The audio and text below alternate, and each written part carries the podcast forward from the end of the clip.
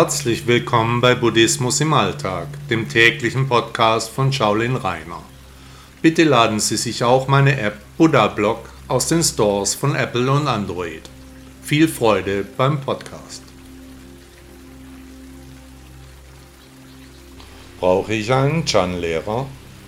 In Asien ist das Konzept eines Lehrers weit verbreitet. Man kommt so näher zusammen, die Weisheiten werden von Angesicht zu Angesicht verbreitet. Bei uns in Europa ist das anders, da gibt es die Lehrer-Schüler-Situation auf freiwilliger Basis, also außer Schule im Beruf, so gut wie nicht.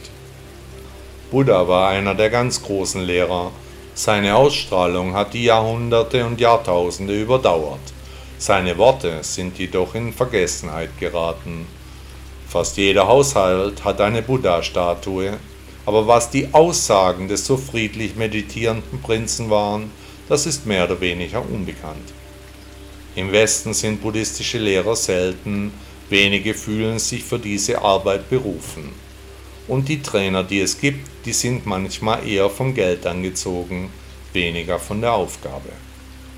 Unzählige Abwandlungen haben seit dem Ableben Buddhas die Lehre verändert, ihr ihren Stempel aufgedrückt. Abhängig von lokalen Bräuchen, dominanten Lehrern sowie Sprache und Entwicklung haben sich völlig verschiedene buddhistische Linien entwickelt. Chan-Buddhismus ist eine Untergruppe, die dem Patriarchen Bodhidharma und Huineng nachkommt. Als Schüler des Shaolin-Tempels China folge ich dieser Weltsicht die durch die Jahrtausende aber auch ihre Prägung erhalten hat. Der Buddhismus in seiner Komplexität ist so umfangreich, dass es fast unmöglich scheint, die verschiedenen Handlungsstränge zu betrachten. Die Philosophie ist tief und bedeutsam, der Anhänger steht vor einer Wand aus buddhistischen Lehrmeinungen, Auflagen, Gesetzen, Ansichten und Bräuchen. Wie soll man sich durch dieses Chaos wühlen?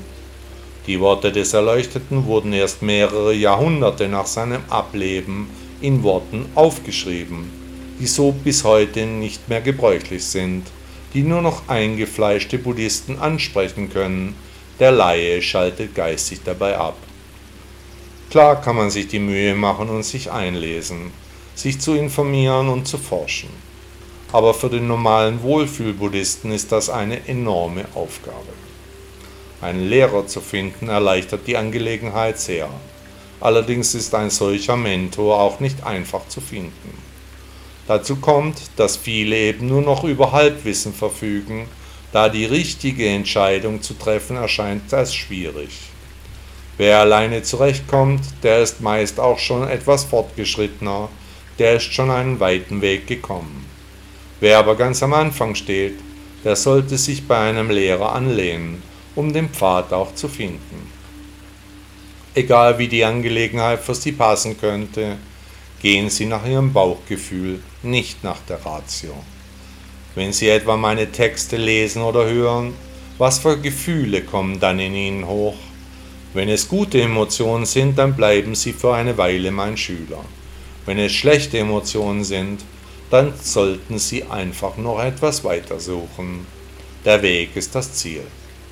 Buddha sagte einmal, ein Erwachter ist der Lehrer himmlischer und menschlicher Wesen.